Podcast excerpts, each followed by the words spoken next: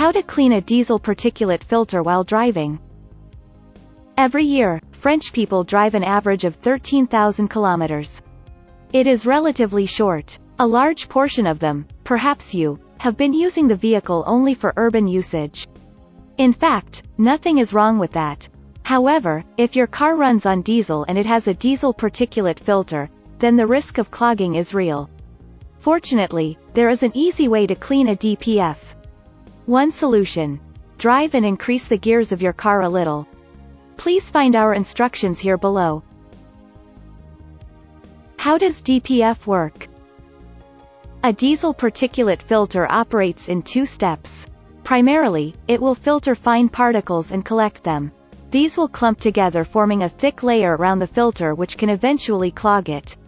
Secondly, the regeneration step will burn this layer of fine particles to destroy them.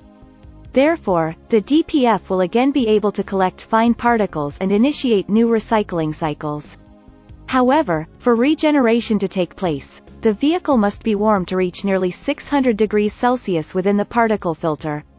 Without this, regeneration cycles will be unable to get into action and clogging is unavoidable. How to clean a DPF while driving. To properly clean the diesel particulate filter while driving, you will need to ride.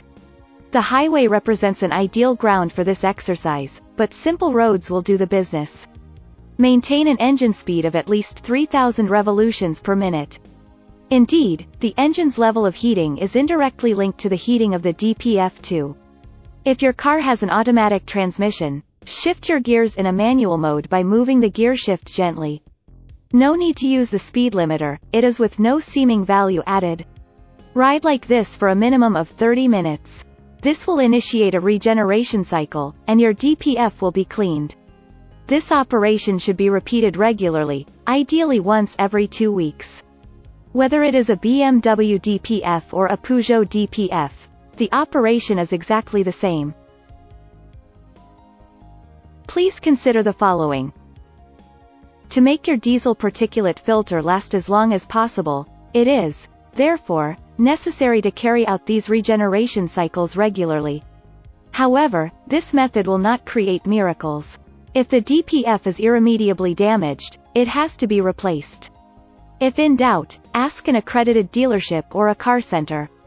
They will be capable to test whether or not this anti-pollution device is damaged.